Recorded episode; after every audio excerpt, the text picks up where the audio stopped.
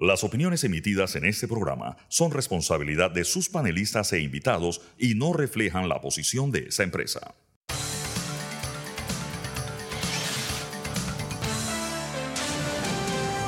Mesa de Periodistas.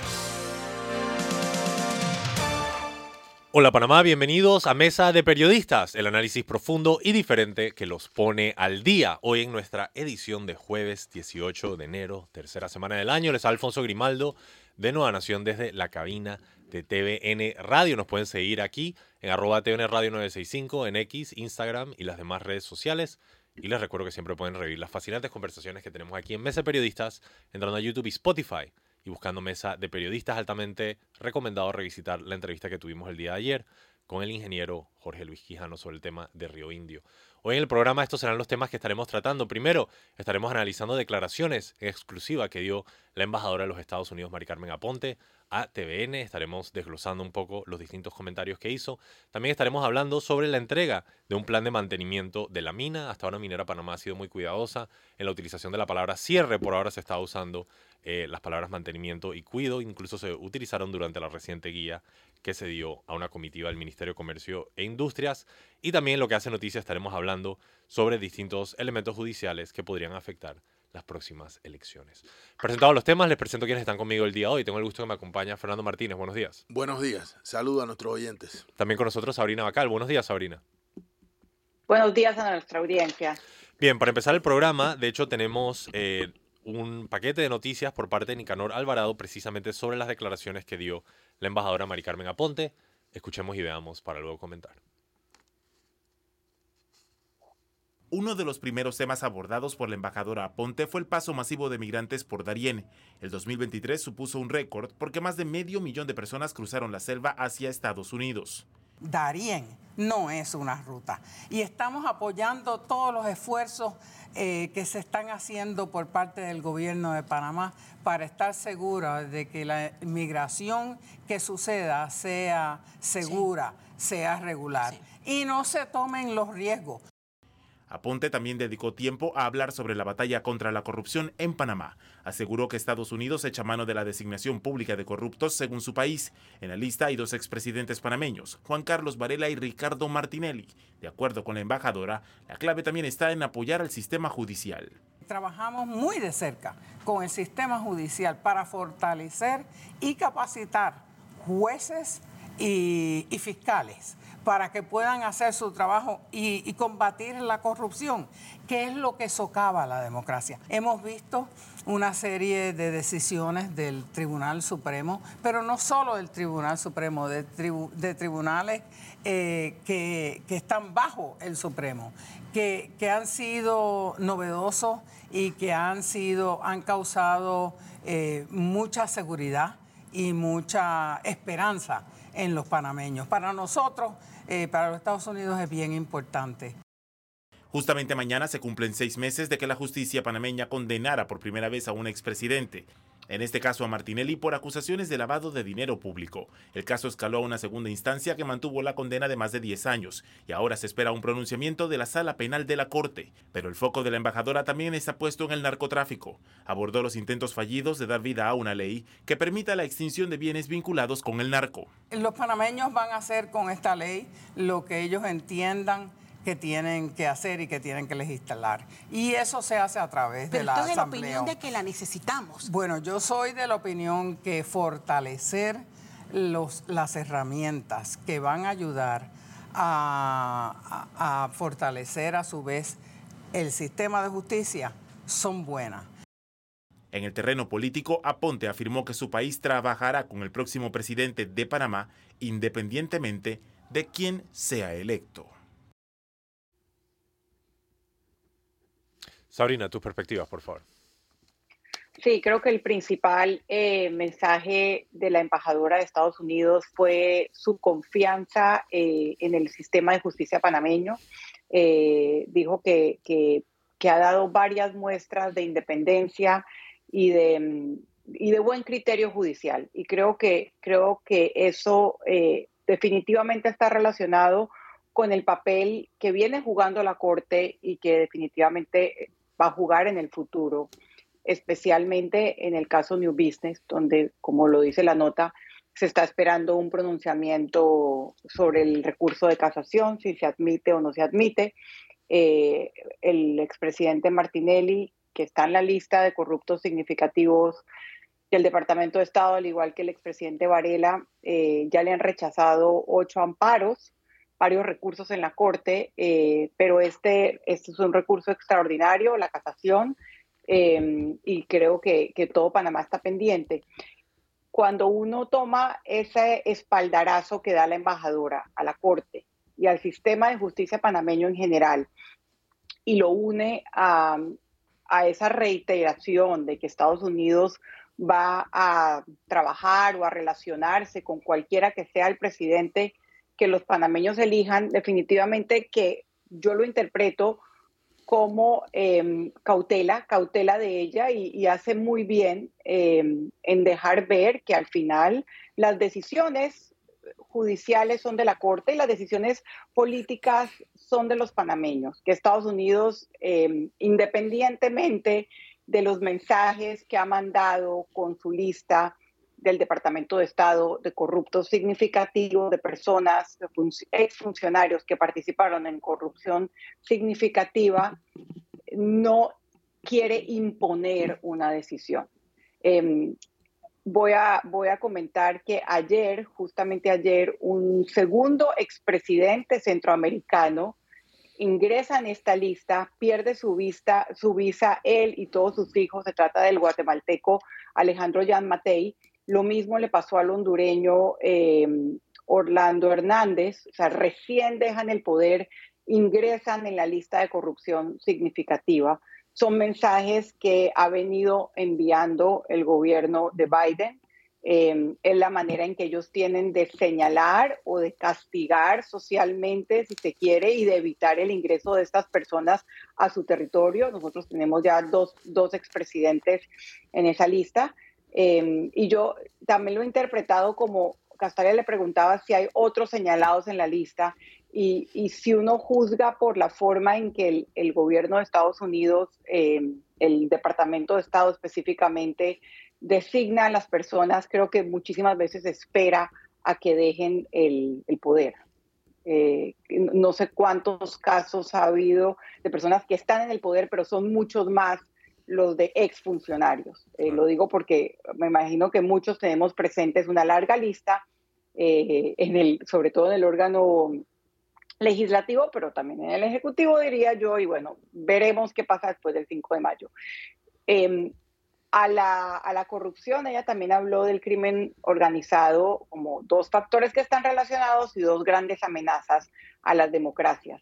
Justo ayer, em, el fiscal ecuatoriano que investigaba el asalto terrorista al canal de televisión fue asesinado, em, lo que definitivamente nos muestra que Ecuador está en una situación muy difícil y que el presidente Novoa ha recibido este, casi que este asalto o esta, esta amenaza permanente eh, de grupos organizados. Están tratando de desafiar el poder del Estado pero creo que fue una, una entrevista donde reiteró los principales mensajes em, y donde le dio un espaldarazo al sistema de justicia panameño y donde fue bastante cautelosa de no, de no hacer ver que Estados Unidos está tratando de generar un resultado político específico. Fernando, por favor. Eh, a ver, hay cosas que un embajador no puede decir. Su pena de que sea llamado procónsul.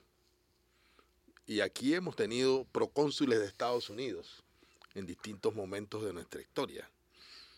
Y el intervencionismo de Estados Unidos ha sido parte de la historia política de Panamá. Pero los tiempos cambian, diría yo. Y por eso eh, sería un error, eh, por más que eh, pueda interesarnos a unos u otros, que la embajadora incursione en temas que no son de su competencia, al menos de forma abierta. Pero uno tiene que saber leer entre líneas lo que la Embajada de los Estados Unidos, el Departamento de Estado, o sea, la Cancillería de los Estados Unidos y el sistema de justicia de los Estados Unidos nos dice. Eh, por ejemplo, el, ejemplo que citó Sabrina sobre, bueno, Hernández, Hernández el de Honduras está preso, o sea, salió de la, del, cargo y, de una vez y, creo que está preso en Estados Unidos, no en Honduras. Eh, en el caso de Jan Matei, la designación de, de corrupto, que fue cuando Castalia le preguntó cómo puede Estados Unidos ayudar a la lucha contra la corrupción. Lo primero que dijo la señora Aponte fue, hombre, nuestra herramienta principal es la designación tal por cual. Pero cuando Estados Unidos acaba de sancionar a Yamatei con esta primera herramienta, no significará que no existan otras, de Yamatei puedo hablar todo el programa, pero yo preferiría nada más tocar lo, puntual. Eh, el, documento del Departamento de Estado dice que hay información creíble eh, de que el señor Jean recibió coimas. Por cierto, hay una empresa minera involucrada allá en Guatemala, siendo presidente de Guatemala, y hay una lista enorme, injerencia en el órgano de justicia, persecución, bueno, por eso que digo que puedo hablar mucho de Yamatei, pero no es el caso, pero eh, los delitos flagrantes del señor Yamatei eh, son enormes, incluyendo hasta el último minuto de la toma de posesión de su sucesor que trató de sabotearla eh, de todas formas. Volviendo a la embajadora y a Panamá leyendo entre líneas. La eh, embajadora dijo que tiene que hay fe en el sistema de, de que el sistema de justicia de Panamá funcione. En las decisiones del Tribunal Supremo, pero también de tribunales debajo del Tribunal Supremo. ¿Qué significa eso?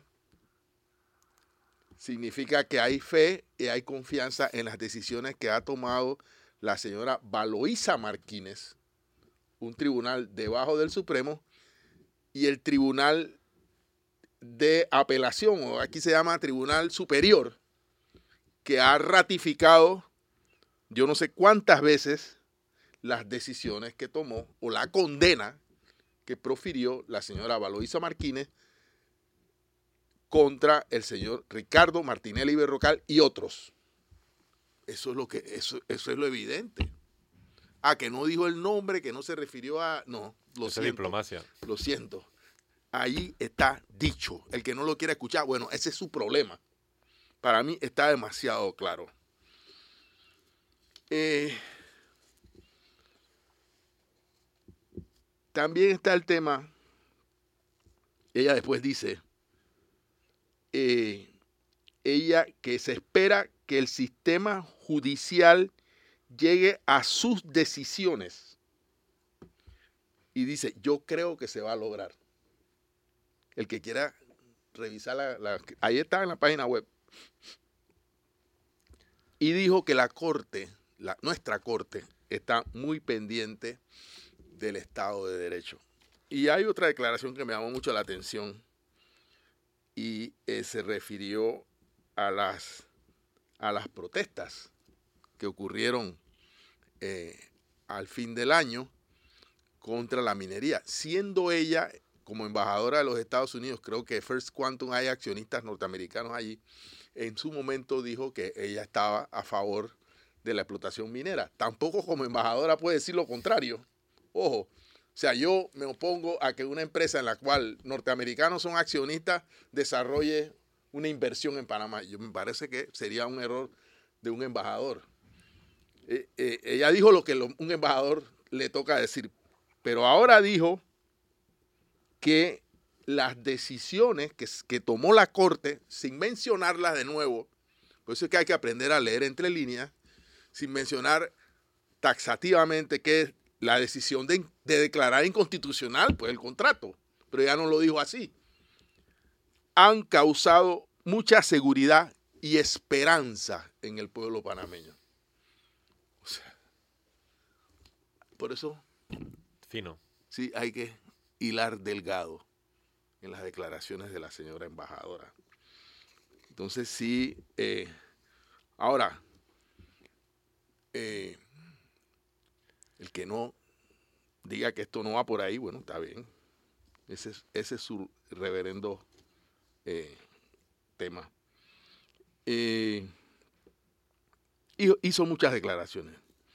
Dijo que obviamente Estados Unidos va a trabajar con aquel que el pueblo panameño elija. Si el, el pueblo panameño elige a una persona declarada corrupta por Estados Unidos, igual Estados Unidos tendrá que trabajar con él. Yo no creo que exista un embajador que pueda decir algo distinto a eso. Que la relación de Panamá y Estados Unidos es una relación de 100 años y que, fíjense lo que dice después de esta afirmación, dice, tenemos que dar tiempo al sistema judicial a que se dé un desenlace. Bien, eh, también dijo que la colaboración entre en materia de justicia entre Panamá y, Estados Unidos en el caso Odebrecht es robusta y muy buena.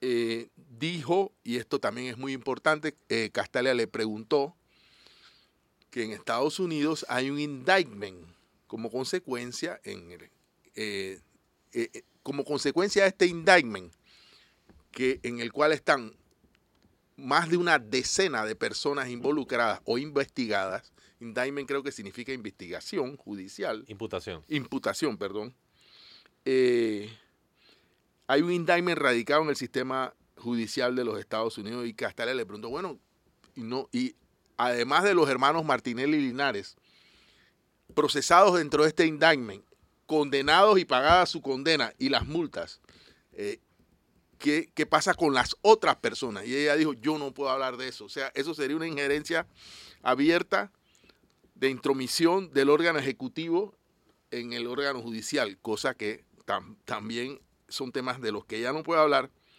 pero es evidente, es evidente que este indictment, como todos sabemos, sigue en los Estados Unidos, aunque no conozcamos quiénes son las otras personas. Si hay una declaración que se dio en el marco del proceso en el que fueron condenados los hijos de Martinelli, en la cual se dice el familiar de esta persona, súper cercano, ta, ta, ta, ta, ta, es es una persona que está comprometida en este caso. Pero, eh, evidentemente son temas que uno lo puede preguntar como periodista, pero ella, eh, un embajador no tiene por qué responderlo, y mucho menos con nombres y apellidos, porque eso, está, eso tiene un candado. El indictment ah, se abrió para jugar a dos personas, pero el resto de las personas imputadas tienen un candado y la investigación continúa hasta que, hasta que exista un, un resultado. Eh, ya para cerrar, pero estoy hablando demasiado, me va a, me va a regañar Sabrina. Eh, hay cosas con las que yo no estoy de acuerdo, no con la embajadora, sino con eh, las estrategias de Estados Unidos. En una de ellas va a coincidir Sabrina conmigo. La estrategia de Estados Unidos de lucha contra el narcotráfico, basada en la interdicción de la droga, es un fracaso rotundo. Es decir, eh, aquí podemos, todos los días capturamos toneladas y toneladas y toneladas de droga. Eso es, un, eh, eh, la- eso es un- una pasarela de paquetes de droga para aquí, paquetes de droga para allá. Eso definitivamente tiene un valor, pero eso no resuelve el tema de la lucha contra la droga. Es un tema mucho más complicado, mucho más grande. Ya el narcotráfico tiene influencia. Ya vimos que controla las cárceles en Ecuador, que ha creado estas perturbaciones. Bueno, es un tema global en el cual Estados Unidos tiene una enorme responsabilidad porque es el país demandante de la droga. Toda la, toda la droga no. La mayoría de la droga que se produce va para Estados Unidos. Estados Unidos tiene una responsabilidad en este problema y una visión, un enfoque de lucha contra el narcotráfico basado únicamente o principalmente en la interdicción de la droga es un, un error estratégico. Y el otro tema es el tema de la migración.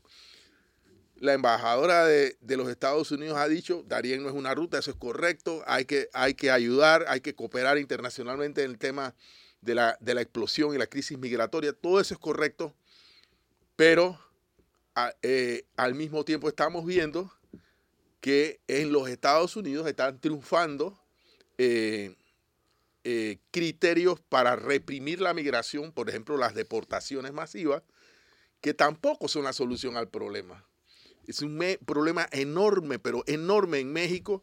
Eh, y lo que está pasando ahora, yo, yo, quiero, yo quisiera, no tengo las cifras, que alguien me dijera que las deportaciones, que la eliminación de la ley de pies secos, pies mojados de, para Cuba, que todo este tipo de cosas que se han ido tomando realmente han contribuido a resolver el tema de la crisis migratoria.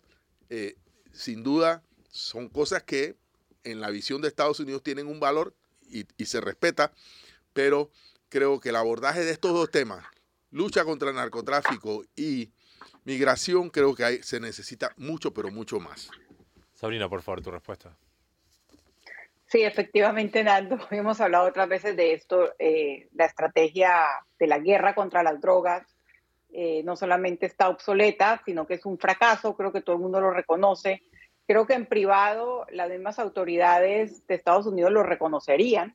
Em, y durante muchos años, eh, hace, una, hace un par de décadas, se hablaba de la despenalización de todas las drogas. Lo que se ha dado en, en Estados Unidos y otros países es la despenalización de drogas suaves que al final no, pues no han contribuido a acabar con la violencia en los países que somos eh, tránsito o en los países que, donde se produce la droga, primero porque las que generan más violencia son las drogas duras y segundo porque al ser un mercado em, donde cada vez hay más consumidores y cada vez hay más productos, pues va cambiando su dinámica constantemente y si tienes ejércitos de narcotraficantes que son mucho más poderosos y ricos que los estados latinoamericanos, evidentemente pasa lo que estamos viendo en Ecuador, lo que vimos hace décadas en Colombia, lo que vemos en México, y es que tienen un poder de corrupción enorme eh, y un poder de infiltrarse en los poderes del Estado, valga la redundancia,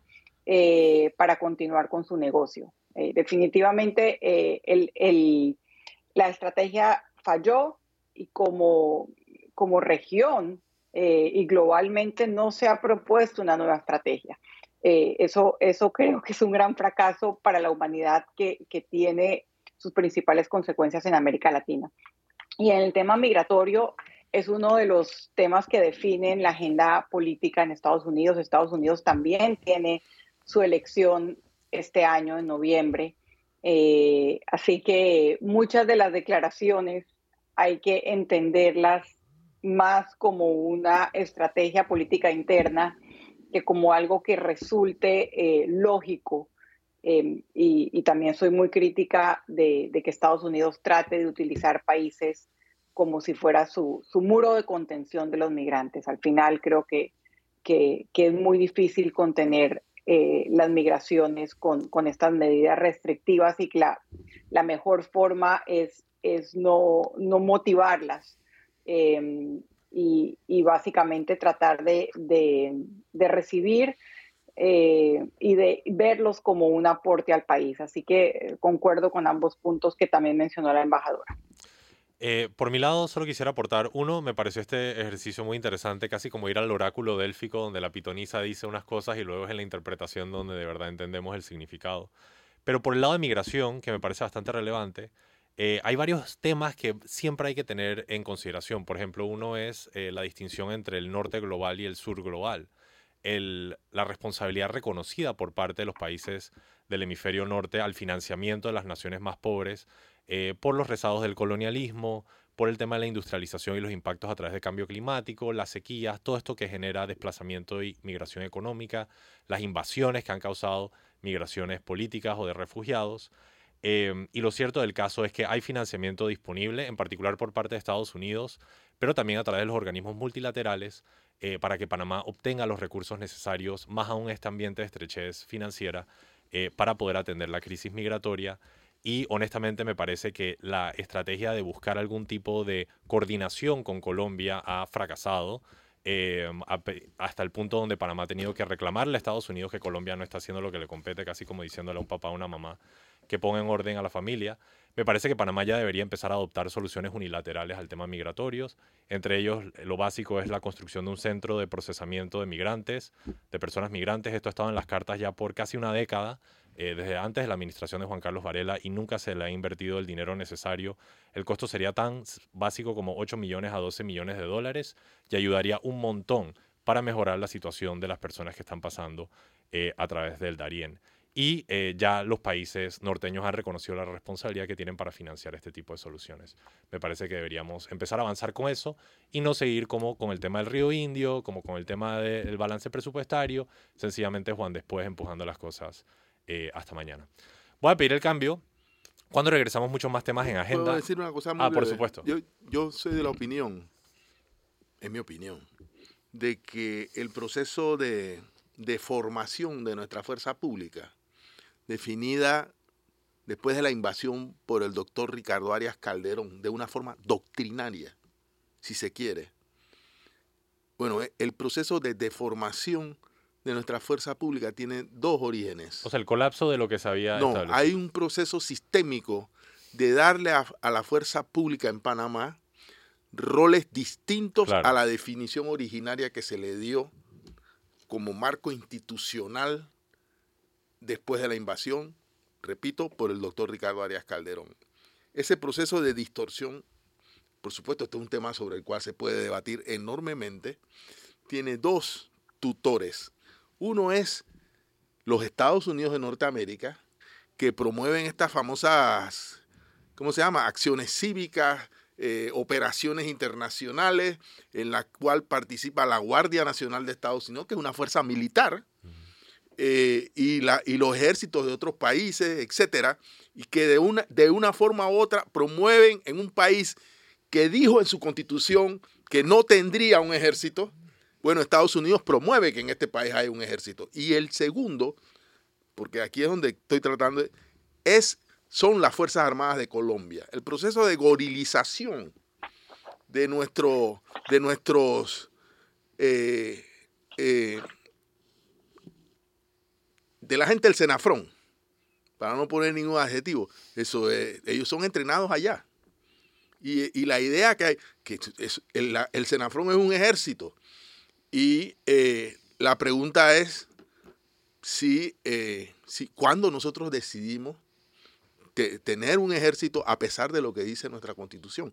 Pero bueno, repito, es un debate Bueno, ahí lo tienen la palabra del día, gorilización. Apúntenlo en el diccionario. Sabrina, por favor. Una, última cosa, porque es que lo- los oyentes tienen mejor memoria que nosotros muchas veces. Uno de nuestros oyentes me preguntaba si la embajadora no había dado declaraciones en el pasado a favor de la mina. Eh, y le dije que efectivamente lo hizo, lo hizo en otro medio. Eh, a mí me pareció desafortunado. Ayer, obviamente, ya habiendo vivido y visto todo lo que ocurrió, eh, no solamente con las protestas, sino con lo contundente del fallo de inconstitucionalidad de la Corte, creo que fue mucho más estratégica y cautelosa y tomó el fallo como una muestra más de la independencia de la Corte y creo que así debe ser. Eh, así que eh, a nuestro oyente y también eh, tratando de, pues, de ser crítica con declaraciones que ella ha dado en el pasado, que a mí me parece parte de lo que no le corresponde a una embajadora. Importante la memoria de nuestros queridos radioescuchas. Vamos al cambio. Cuando regresamos, muchos más temas aquí en Mesa de Periodistas. El análisis profundo y diferente que los pone al día. Ya regresamos. Y estamos de regreso en Mesa de Periodistas, el análisis profundo y diferente que los pone al día. Les recuerdo, les habla Alfonso Grimaldo de Nueva Nación, me acompañan Fernando Martínez y Sabrina Bacal. Ya hemos cubierto el tema de las declaraciones de la embajadora Mari Carmen Aponte, ahora pasamos a hablar sobre el tema minero. Para mayor información tenemos una nota de María del Carmen, no, María, María De de Gracia. Gracia. de Gracia, me disculpo María Gracia. María, Mari Carmen Aponte, ya está. Sí, es que estaba entre el exacto. Vamos eh, a ver y a escuchar esta nota. Muchas gracias. ¿Cuánto costará el cierre de la mina de cobre Panamá? El ministro de Comercio e Industrias, Jorge Rivera Staff, ha respondido que primero se tienen que hacer algunas auditorías para que luego se pueda determinar cuál va a ser el costo del cierre de esta mina luego del fallo de inconstitucionalidad dictado por la Corte Suprema de Justicia del contrato de, de concesión entre Minera Panamá y el Estado. Y además que estas auditorías también van a poder dar con, además del monto del costo, cómo se va a financiar y también quién lo pagaría. Vamos a escuchar parte de esas declaraciones. El primer punto para definir el, costo de del cierre de la mina es las auditorías. Y eso es lo que queremos entonces plantear en los próximos dos meses, hacer una convocatoria eh, internacional y nacional para empresas especializadas en este tipo de proyectos que formen parte. Ahí estamos pidiendo, por ejemplo, eh, colaboración, asesoría de gobiernos amigos con experiencia en temas de mineros. El cierre de la mina, pues en, las circunstancias normales, como hemos informado, de un cierre de mina se paga con parte de los ingresos que tiene eh, la empresa minera. En este caso no es la circunstancia, así que también es una de las definiciones que estamos dando en este momento. Rivera Staff también ha indicado, como ya lo ha hecho Minera Panamá, que la empresa ha entregado el plan de preservación de la mina de cobre Panamá que se le había solicitado este 16 de enero. Él ha indicado que este plan de cuido y mantenimiento lo va a hacer por el momento la empresa mientras que se realiza el plan de cierre y se puede ejecutar. Entonces en ese momento se va a determinar quién va a entrar para este cierre total. Vamos a escuchar parte de esas declaraciones. En general hemos visto que han cumplido con eh, los lineamientos que, les establecimos en el mes de diciembre. Nosotros planteamos una serie de temas, de acciones que hay que tomar, de los riesgos que hay que mitigar, las formas de llevarlo adelante, así que estamos evaluando, estaremos informando el resultado de los mismos, sobre todo las comunidades aledañas al proyecto puedan tener visibilidad de que estos trabajos, este movimiento, este flujo, tanto de personal como de equipo, es solamente parte de esta actividad mínima, mantener la estabilidad física y química eh, de la mina, la empresa tiene que presentar, ha presentado el plan, nosotros vamos a revisarlo, tiene que ser la empresa la que lo lleve adelante, sin embargo, como decíamos, es importante definir hacia adelante pues, la elaboración del plan de cierre definitivo el ministro de Comercio reconoce que hay áreas en la mina de cobre Panamá que representan un peligro y que tienen que entrarse en ese plan de cuidado y mantenimiento detallado para poder conservarlas y que no puedan convertirse en un riesgo mayor. María de Gracia, TVN Noticias.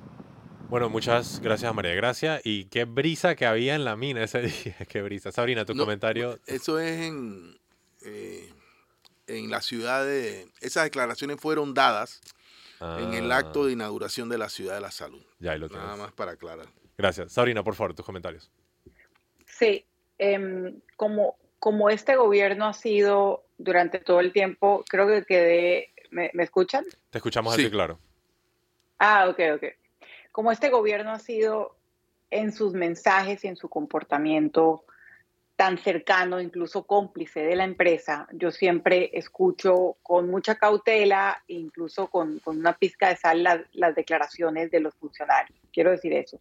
De las declaraciones del ministro, eh, retomo o recojo algunas que me parecen positivas o que yo quiero interpretarlas como que pueden dársele la vuelta y verlas como positivas. Cuando dice las auditorías, yo sospecho que auditorías, si se hacen bien hechas y de manera independiente, él también habló de contactar mediante una licitación a los expertos en el tema y a, países que han tenido experiencias eh, con minería, se va a encontrar probablemente que la empresa debe en obligaciones al Estado, tanto tributarias, laborales, como muchas otras, como por ejemplo compensación ambiental, eh, muchos millones. Entonces, de alguna manera, él menciona primero las auditorías que quien paga el, costo del cierre de mina eh, como una como algo que va a determinar quién lo paga. O sea, yo lo quiero interpretar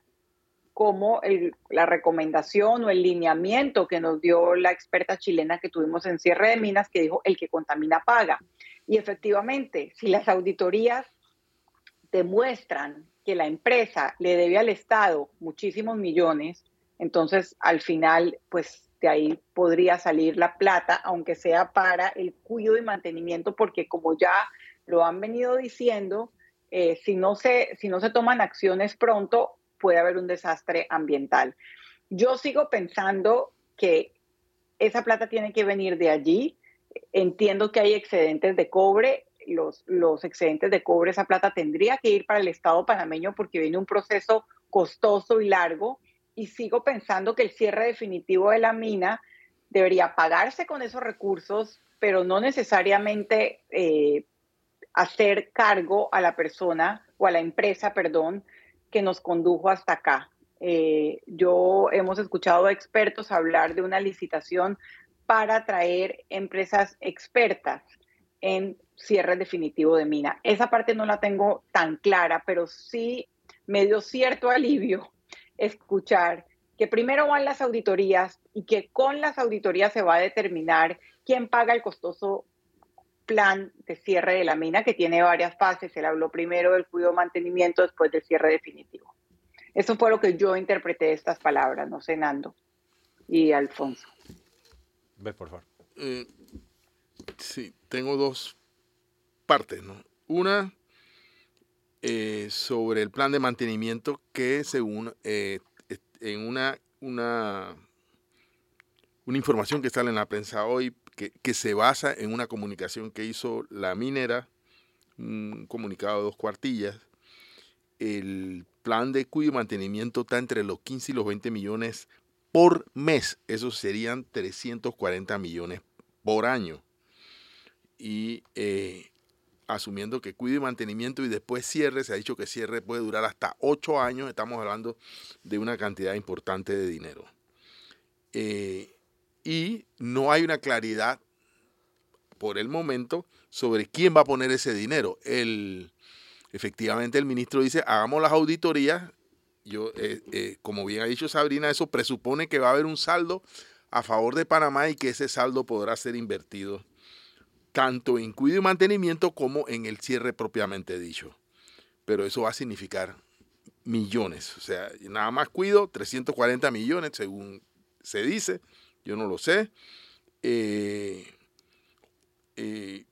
pero esto todavía está en un, eh, en un piso todavía eh, muy, muy inestable. El otro tema es eh, que hay 120 mil toneladas de cobre en las galeras de la mina y acumuladas allí constituyen un peligro porque ocurren procesos químicos naturales que pueden hacer que eso tenga una ignición y, eso termine en un desastre ambiental todavía más grande.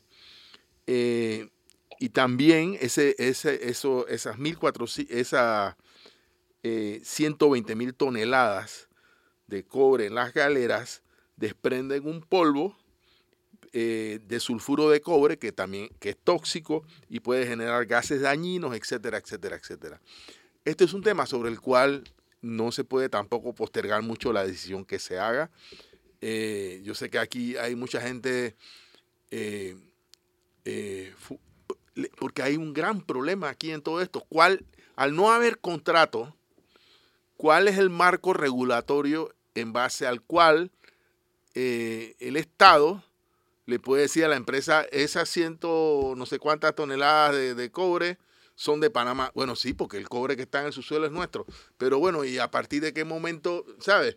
Eh, eh, la propiedad se convirtió en una cosa que yo procesé y le di un valor agregado y la puedo... Entonces, ¿y, y, cuál, en, en, base a qué marco regulatorio, qué contrato, qué ley? Porque todo el mundo habla del, del, viejo código minero de 1963, no sé cuándo.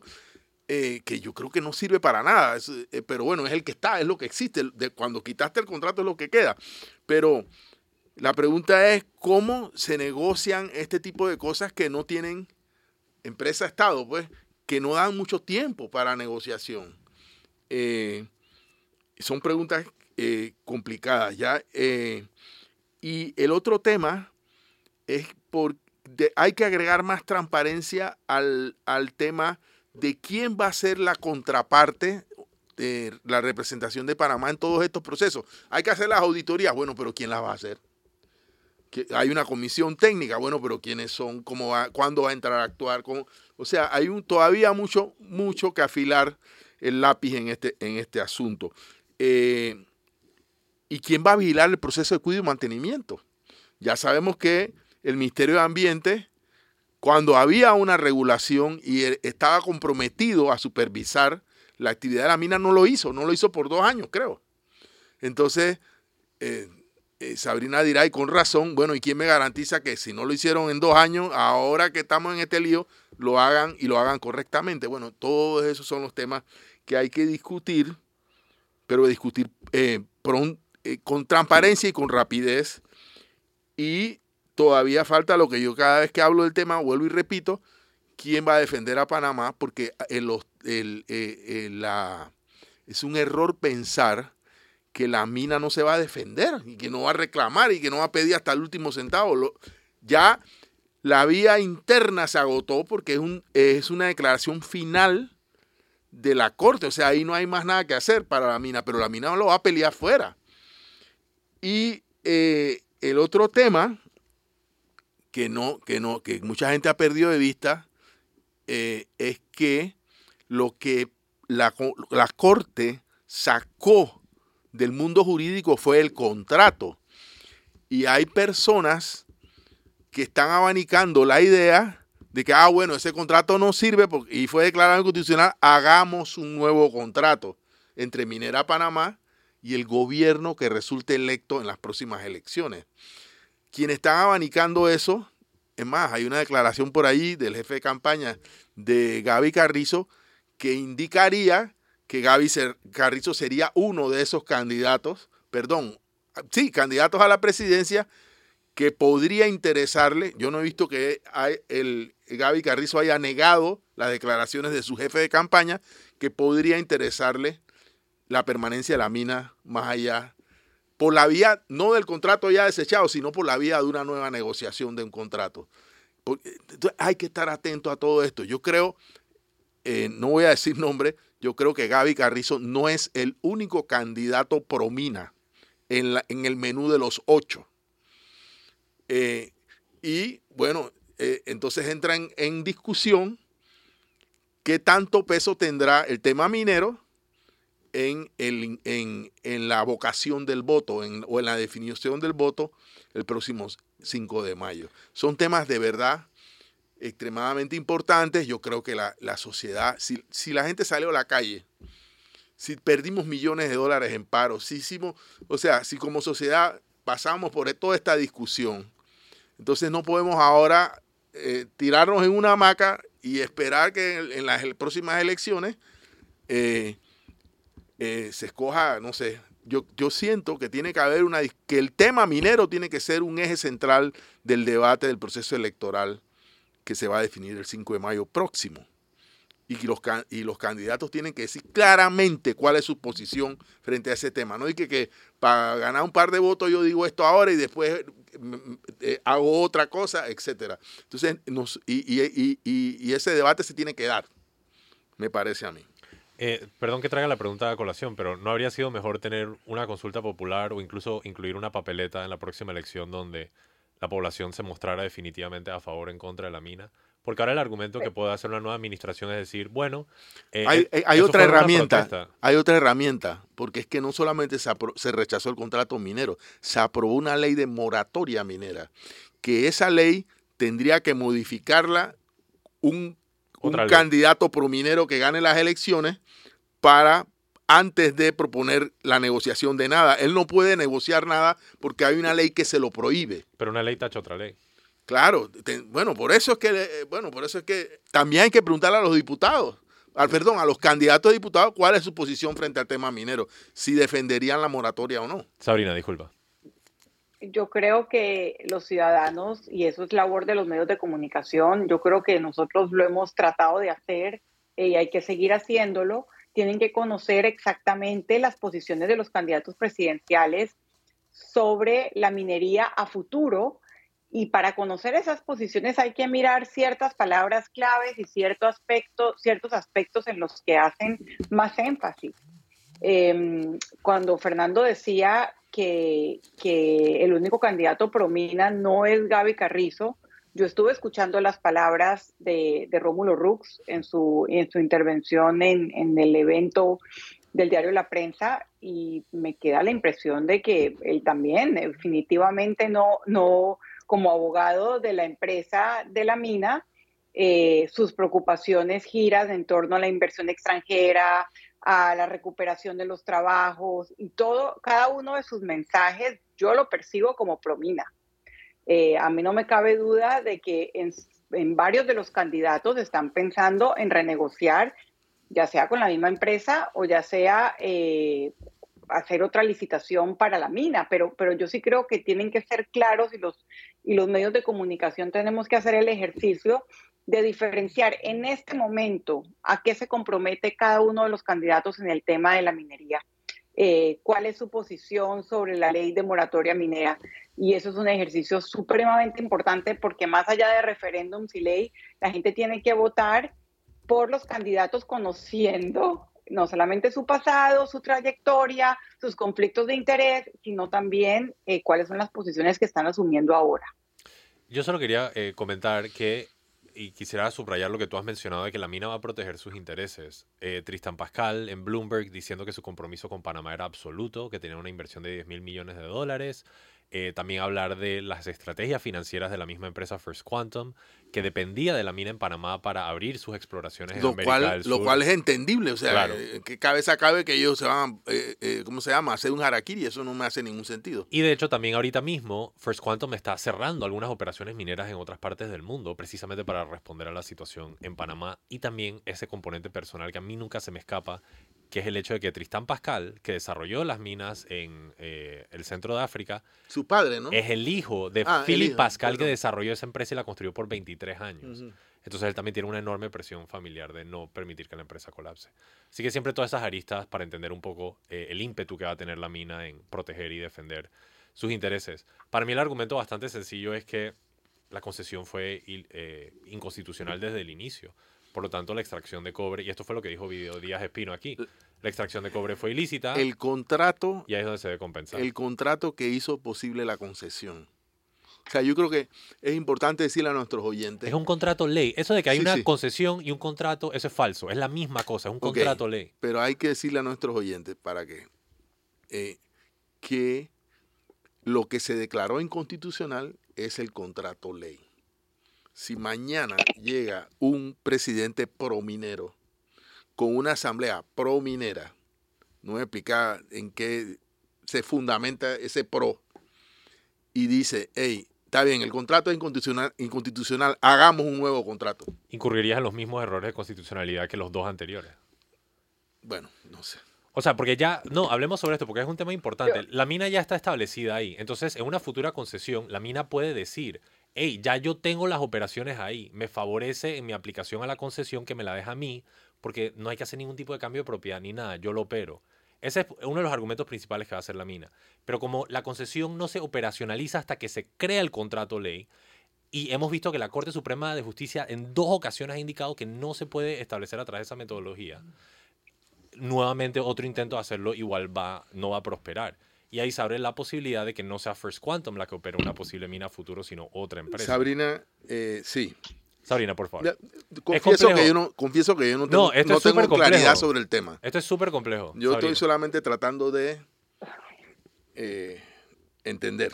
Sabrina, por favor, disculpa. Sí, yo creo que en términos de los argumentos eh, legales y económicos, todos están en contra de la empresa First Quantum. Primero, porque firmó un contrato a sabiendas de que era inconstitucional. O sea, se metió en un proceso de negociación a sabiendas de que habían visos de inconstitucionalidad, ya se la habían declarado inconstitucional. Entonces, como una empresa tan grande entra en un proceso y hace inversiones sabiendo eso, tiene que, tiene que asumir los riesgos. Digo, yo no, yo no soy, yo no soy una empresaria, pero lo mínimo que uno sabe es que cuando uno hace una inversión hay riesgos y sabía de los riesgos y los asumió. Correcto. Dos, dos eh, por eso mencioné tanto el tema de las auditorías. Si las auditorías demuestran y son independientes, tal y como la lógica me indica, que la empresa debe tantos millones en impuestos, eh, en compensaciones laborales, no sé, no sé cuántas, cuántos tipos de auditorías se necesiten. Tenemos personas que los han mencionado, pero yo creo que la empresa nos va a terminar debiendo.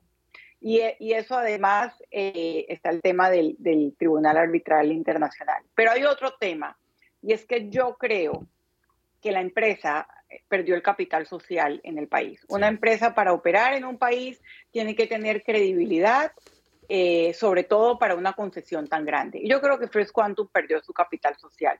¿Por qué? Porque, eh, y las razones son innumerables, pero una sola de ellas, los múltiples incumplimientos ambientales, eh, o sea, es una empresa que operaba y que se manejaba como si estuviera por encima de las leyes del país y desafortunadamente contó con un gobierno cómplice. Pero a mí, yo no, yo no veo, eh, yo no veo viable que sea la misma empresa que se quede. esa es mi opinión. Voy a aprovechar para pedir el cambio. Cuando regresamos, unos últimos temas judiciales, manténganse en sintonía, están escuchando Mesa Periodistas, el análisis profundo y diferente que los pone al día. Ya regresamos. Y estamos de regreso en Mesa Periodistas, el análisis profundo y diferente que los pone al día, ya en la recta final, unas últimas apostillas noticiosas por parte de Fernando. Bueno, sí, eh, debemos invitar, ya no la semana que viene, a alguien para hablar de este tema, de la reforma aprobada ayer en tercer debate a la ley de medicamentos. Recordemos tener una ley que se llamaba la ley número uno, que también la llamaban ley Balbina. Eh, esta, esta reforma a la ley de medicamentos surge de la famosa mesa técnica convocada por el gobierno que coordinaba el señor Gaby Carrizo. Eh, el resultado de esa mesa técnica pasó eh, a un proceso de consulta. Yo la verdad que no he, no he estado enterado de cómo se realizaron las consultas, pero eh, siguiendo los debates y la cosa alrededor de esta ley, de, este, de estas modificaciones a la ley, mi primera conclusión es que uno, no tienen la contundencia para modificar o para disminuir el costo de los medicamentos, pero tienen algunas cosas que son positivas. La premisa de esta ley, escuchando el debate, es que en el país no hay libre competencia, la ley de la oferta y demanda en materia de medicamentos no funciona, lo cual es un reconocimiento de que el, mercado está trastocado por controles monopólicos de los medicamentos.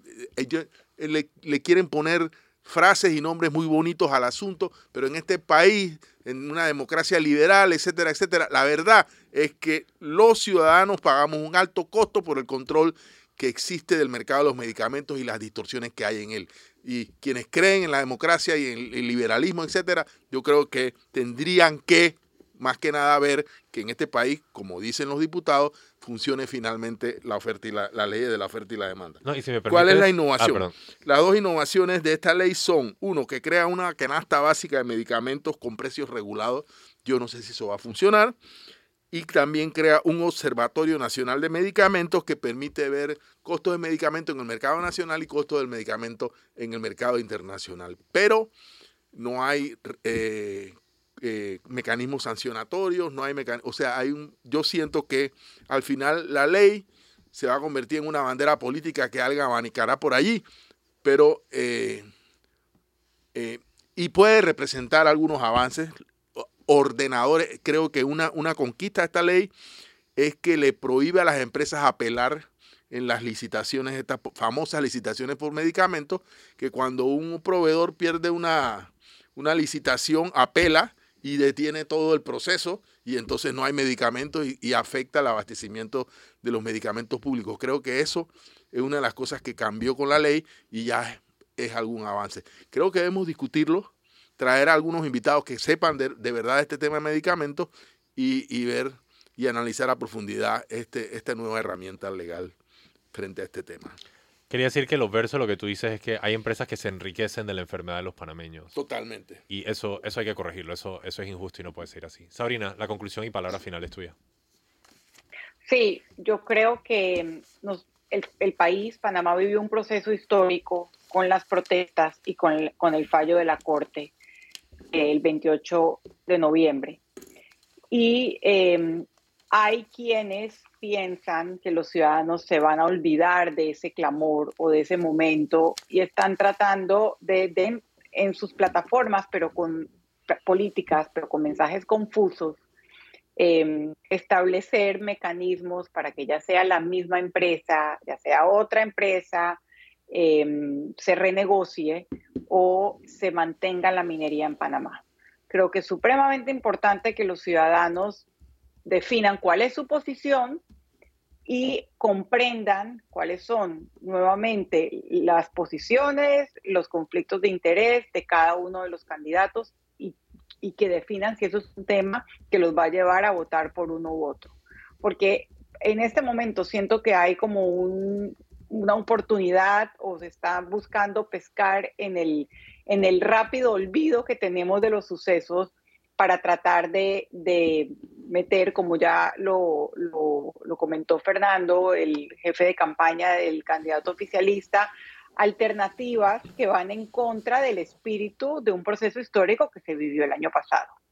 Así que creo que es importante que los ciudadanos tengan eso bien claro y que los medios les facilitemos ese trabajo.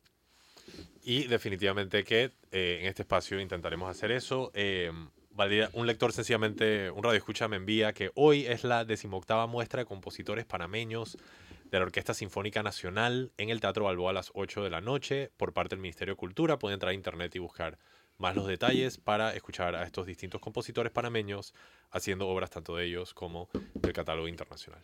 Eh, no sé si lo dijimos, eh, creo que Sarina lo mencionó en algún momento.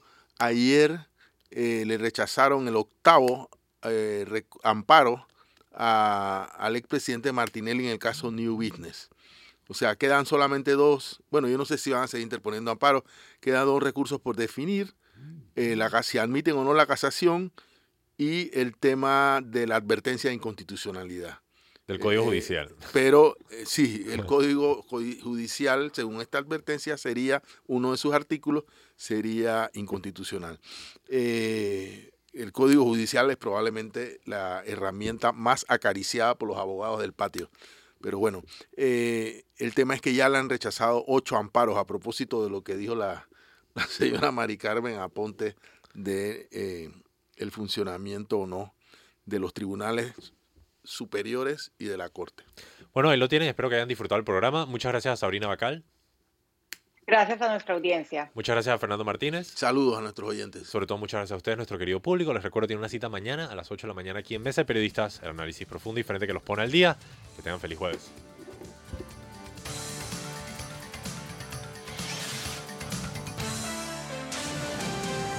Mesa.